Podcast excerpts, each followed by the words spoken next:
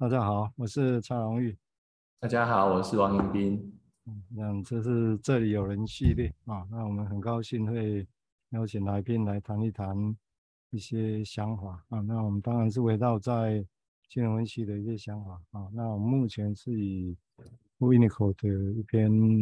对崩溃的恐惧啊这个议题为焦点。那我们其实也谈了很多次了啊。那包括先前来跟陈建佑医师一直围绕这个议题来谈啊。不过有一个。有趣的地方是说，我们在谈的时候，其实就会有一个跟我自己在讲的时候，在读的时候会有不一样的地方，就是会有不一样的想法会浮现啊。尤其是我们来自己用怎么样的语言来描绘这个事情，那我觉得这个是对我来讲，这个在这样的交流里面是更重要的。好，那以这篇文章来讲，我想大意它是要谈的一些临床现象。那只是他要把一些临床现象，要意图把它推演到是生命很早期。啊，最早期指的是刚生下来不久。啊，甚至是要绝对的依赖另外一个人那种状况。啊，你也可以说那就是很自恋的状况。啊，但这个是跟一般我们在骂自别人自恋了自己自恋那不太一样。啊。那这个地方会临床的现象常看到，就是为什么很多这种困难的 case，那其实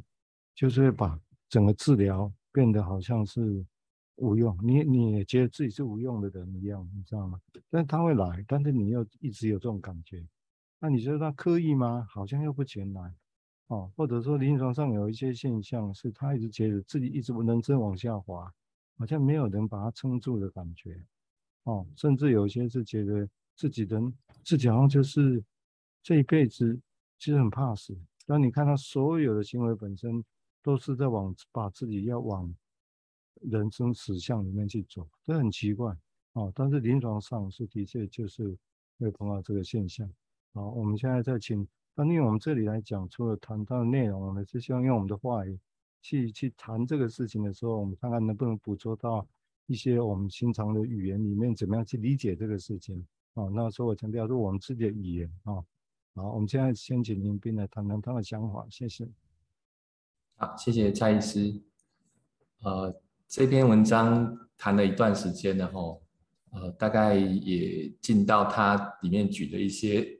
实际上的例子，一种感觉，然后包括说，呃，他把它叫做应用了哦，就是说，比方说我们会、呃、害怕死亡哦，刚刚蔡医师讲的害怕死亡，然后里面也有提到害怕空洞哦，emptiness 就是一种。空或者是一种呃呃空洞的一种感觉，这样。那还有提到无用感、无望感这一些类似的一些一些感觉。那讲感觉就是说，它是一种感觉哦，不见得会有一个实际上正在发生的事情发生哦，它是在呃我们心里面或者感觉里面的一种感觉。那刚好前一阵子有一个。呃，讨论会哦，有提到这个类似的事情哦。突然我冒出一个想法哦，就是我不知道大家呃有没有过坐过那个那个海盗船，然后或云霄飞车，那个突然之间那个凌空哦，没有呃呃没有脚没有着地，然后我们好像悬在半空中的那种失速或失控的感觉。这个是比较刺激好玩的东西哦，因为是游乐场的东西。有另外一个感觉是，呃，我把它称为叫溺水的感觉哦。那当然不是每个人都溺水过哈，哦，溺水当然有人会走了就死了，可是有人在溺水之后会有幸运得救。那我们有时候会接近那种溺水的感觉哦，因为如果在海边啊或游泳池玩的时候，当我们不太熟悉或者出现一些意外的时候，那这种感觉，我我把它用来形容这种感觉哦，就是说。刚才一直提到那个明明就很怕死，可是偏偏又要往死里去钻哦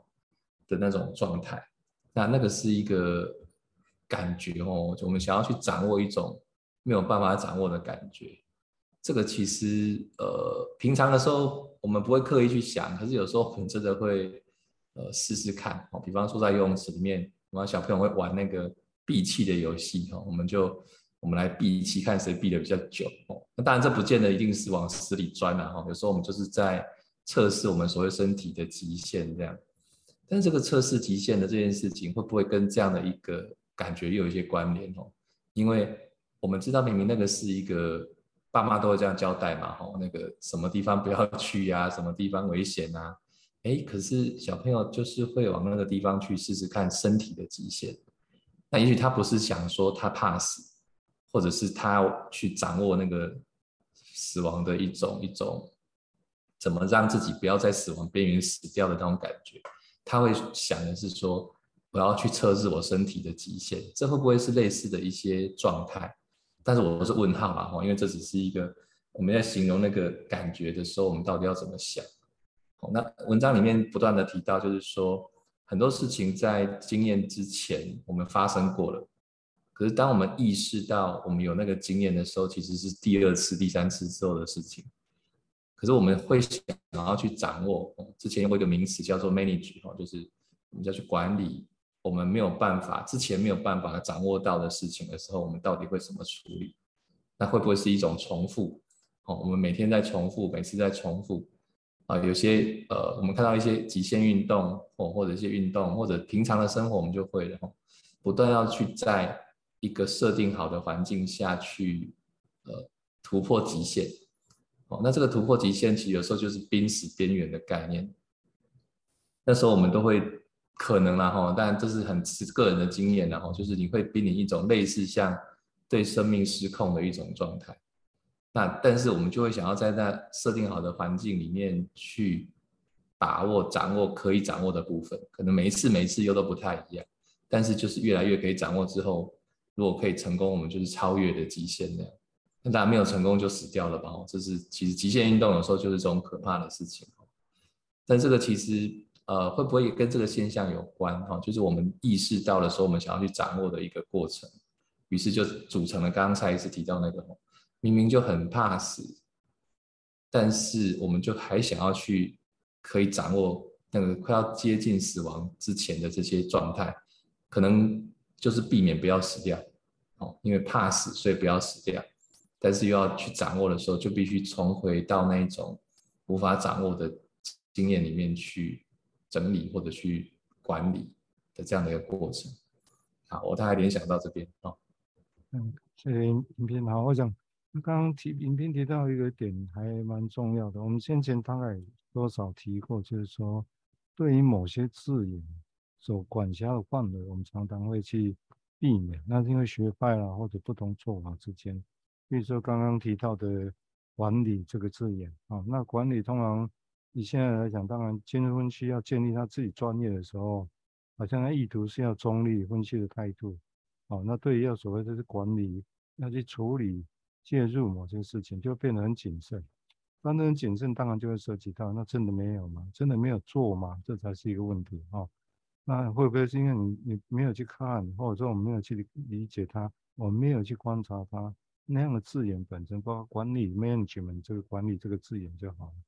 哦，那也许不同的译法，它感觉也不太一样啊。译作管理，结果不是；那译作处理其处理后其他的，好，那那差别在哪里？哦，差别只在心态，或者在技术上的某些技方法上的问题，或者其实本质上，我们自己本身是不是觉得那还是需要的，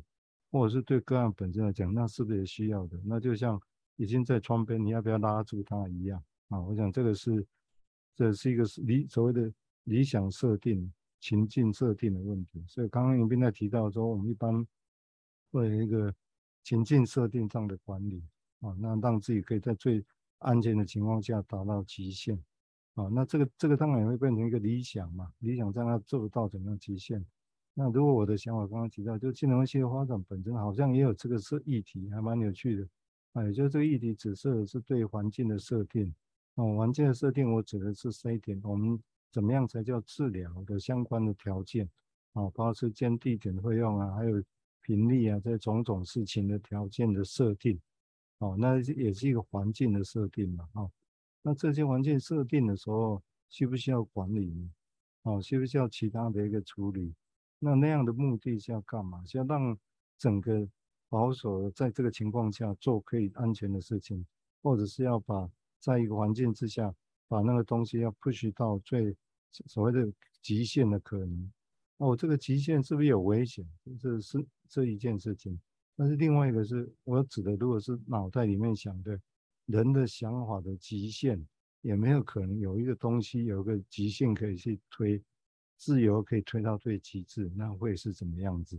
哦，这是我刚刚谢建斌用这个想法。哦，现在也提过，只是刚好把这个管理啊、极限运动啊、哦，这个包环境的条件调制本身，哦，这让我好像想到的，哎，其实如果把它拿回来看，整个在金融分析本身的一个一个条件的设定上来看，好像也蛮还蛮有意思的。哦，这是我刚刚的一个一个想法。哦，那这个地方当然也会涉及到刚刚提到的，呃，就威廉来讲，他也提，我个人的想法是这样的，就他在别的地方也提到说。比如说，对反社会来讲，anti-social，哦，那当然讲，如果是小孩子，还只是一个倾向，还没有到成人的反社会人格的时候，哦，那这个倾向，他他这样讲，如果印象没记错，他大类是说，跟刚刚影片提到了，可以来延伸的是说，他他会在就算正常的家庭情况之下，人也会把做一些行为，其实是违反的事情，哦，反抗或反叛的事情，哦，那其实。但是那个感觉，你可以解读好像在攻击，或者你可以解读好像他其实是真的就在做自己，啊，好像在测试那个极限到哪里，他自己能力极限到哪里。那从某个角度，就正常人或一般来讲，这也是很重要啊，啊，但是当然我们临床上还是需要一个，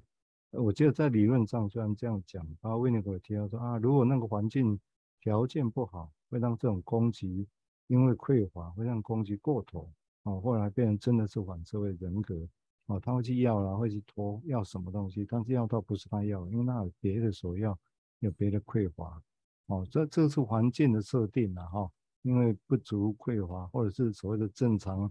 恰恰好的环境，会让同样这个行为本身，同样一个人在尝试什么，得到结果会不一样，啊，当然我之前也大概只是讲到这里，但是更细节上来讲，我觉得如果我们要对这个问题有更深的理解，我觉得这可能好，好像还不够，哦，好像还有需要其他更细的事情，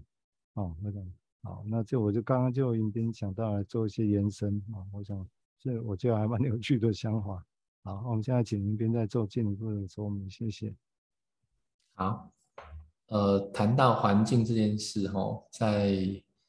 呃这间这篇文章里面，其实有提到一些现象里面，呃，可能。外在环境可以提供或者不能提供的一些事情所造成的影响。那前面有一个比较核心的概念，对维尼克来说是一个叫做有没有持续存在哈，叫做连续性存在的连续性。也就是说，呃，continuity of being 哈，就是当我们有一个存在可以连续性的存在的时候，如果这个达不到，可能对一个小婴儿来说。就是死亡哦，类似这样的概念哦。他的死亡并不见不见得是我们所谓的这个身心都死亡，而是一种当我的连续性不存在。但是因为刚一开始提到小 baby 或我们在绝对依赖的时期的时候，这个这个要存在必须仰赖很大量的环境的协助的这个时候，如果环境没有办法提供一个连续性存在的条件，于是这一个。呃，必须要依赖他者的这个婴孩，就会面临到死亡的威胁。哦，这是一个呃这篇文章里面有提到的一种一种状态，也就是说，会因为这样的一个环境的失败，所以呃婴儿其实就被干扰了他的连续性存在的一个状态。那于是这个可能就会产生一种所谓的那个濒临、呃、害怕死亡，或应该说接近死亡的感觉。但是我我们又害怕。所以就会变得有一个状态存在在那个那个状态里面，那会不会在这里就产生了所谓刚呃才是提到其中某一种转法，就是变成我们所谓的反社会性人格，也就是说它不再跟人连接的一种状态。好，反而是反社会性人格有它在我们所谓精神医学里面的一个定义哈，那很明显的很清楚的是说他就没有同理心嘛，吼，他没有办法跟整个社会的规则去接轨。也就是说，他已经跟这个社会孤立了，而且用一种很绝对反抗的方式来处理。那这个会不会跟这样的一个一个一个小细节哈的累积相关？也就是因为那个连续性的存在已经不存在了，哦，或者已经造成了某种侵扰，于是他必须必须做出另外一些呃求生的一个一个一个反射动作，叫反射，就是他不是故意的，但是当他一旦成型之后，呃，我们就会进入一个跟外界完全闭锁的一个状态，来自己求生的一个过程就出现。那其实，在很多的戏剧啊，或者是我们看到很多历史故事的一个呃的的的的变化，大概都有看到这样的事情，都是不知不觉，不知不觉。那一直到我们发现的时候，其实都已经可能就来不及了哈。那当然有一些还是可以去处理它。哦，不过当然这这讲的更更远了啦哈。就回到这篇文章里面，其实他谈的有一个部分是指这个。好，那这个东西其实呃再延伸一个他提到的哦，就是说他在那个。呃，害怕空洞或者空洞感的一个状态里面，哈，他有提到说，呃，要记住创伤，哈，比记住可能已经发生的事情，但是却没有记得任何事情发生的情况更加容易。啊，这句话很拗口了，哈，他的他是我英文去把它翻译过来的，意思是说，我们常会不会像弗洛伊德早期在讲那个 screen memory，哈，就是。呃，那个记忆屏障这件事情类似的意思哈，但是我想又不太一样。意思是说有一个创伤我们记得了啊，发生过什么事情，可是呢，这是这是算容易的哈，就是我们可以记得它发生的细节啊，然后怎么来理解或体会里面的感受，甚至会预防未来再发生这样，这是比较容易的。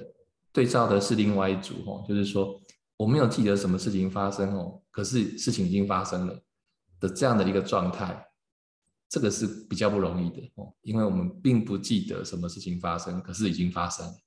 哦，这个状态是一个呃 w i n n i c o 在这篇文章里面谈到一个 emptiness 空的这个概念哦，我们就知道那个其实并不是空，而是我要去找的时候怎么是空的，可是里面却已经发生过事情的这种感觉。我，尽量这个描述到那个状态里面去的一个过程哦，他他提的是这样的一个经验呐。那这个就是呃，也是这篇文章为什么会害怕啊、，feel breakdown 哈，就是 breakdown 这种崩溃会不会就是要面临到这样的一个状态？明明有东西在里面，可是我却什么都抓不到的这种感觉，这样。好，OK，大家先也是联想到这边哈。嗯，刚刚迎宾那个那个说法蛮重要，我觉得还是是不错的解释方式，包括他刚刚提到的所谓的。空虚感，那用我的解读来讲啊，其实是有点像说，我把那一边讲的用我的方式再说一下啊，然后再来跟，比如说早期弗洛伊德也提过 penis envy 阳具倾向讲类似的事情啊，把它做来对话看看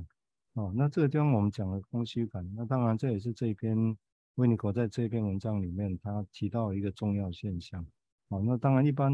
我们碰到的所谓空虚感，临床上一般就会想说，那是不是？就把什么东西填进去，填满就好了。比如用很多成就啦，工作成就啦，很多很多情况是不是可以有？那就会有，就会有空虚感，就会减少。其实这跟有些人这样是可以，那当然是值得恭喜的啊。那也很不错的一个，那也可以有贡献啊。但是也不少人是这样，他就算就有贡献，也做不错。但是有些人是根本就做不来，都有，这层次差很多。但是不管怎么样，就好像所有努力最后。都没有用那种感觉，好，那这个当然是一个很很悲伤的事情，所以这个地方刚刚迎宾的说法来讲，我觉得还蛮有意思的，就是说就好像好像一个空虚，有个空洞，好像里面意识是空洞，我觉得应该是没有，但是这个这个里面的没有是很有趣的没有，是一种他觉得原本应该要有，但是他没有拿到的，没有得到的那一种没有，啊，所以里面还是有一种东西。从这个有点拗口了哈，但是是类似那样的状况。我们只是用我们的语言来说明这种临床的现况啊，也就是说，他觉得人在那种绝对依赖的时候，是觉得好像他应该要有什么理论上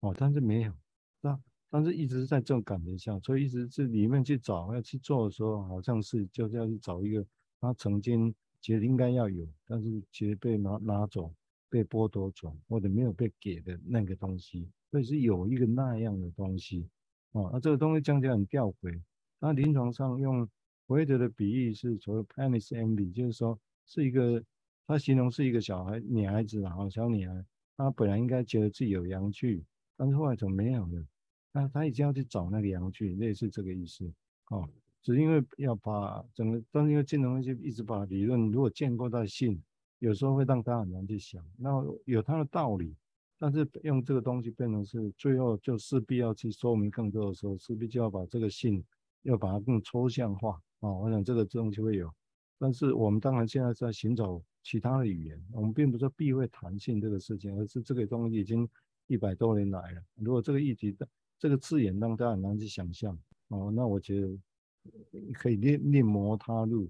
就这样一个宪法也要有一个新的解释一样，这是我个人的想法。那不是要觉得那个东西是没有用，哎，那还是一个资产来帮助我。比如说刚刚提到来想象这个事情啊。好，我们最后再请林斌再做一次说明，谢谢。好，呃。文章里面其实有提到一个例子哈，我们就简单的讲一下他一个小结论哦。他讲的是一个呃女性治疗者在被治疗的时候感到的空虚感哈。那这边有一段话哈，他说困难在于哈这个患者害怕这个空虚感的出现，并且哈透过不吃饭哈不学习来组织一个要被控制要去控制的空虚感。哦，所以这这个实例其实就看到了这一个刚一开始蔡医师提到的，哦，就是他很害怕那个空的出现，可是他透过不吃饭不学习要来控制这个空，哦，就好像要去填它，可是是透过没有做什么事情来填满或者来测试或者管理这一个空虚的这个感觉这样。那但是这个我讲的是很婉转的，因为他后面提到说，不然就会出现一种。强迫性，而且是一种疯狂的要去填满他的一个贪婪那样子哦。意思是说，其实有一个渴望是存在的，可是他只能用一种空的东西去填一个空的东西的一种感觉哦，很拗口啦，很拗口。好，大概先在在这边，好，时间看起来也快到了。嗯，嗯，这个这个议题是值得再细谈的哈。我想我们因为因为时间的关系，哈，这一集我们就先到这里。啊，那接下来我们会再继续延伸这些想法啊。那感谢，就是这里有人系列啊。那今天非常感谢王宜宾医师的的参加。好好，谢谢，今天就先到这里，谢谢。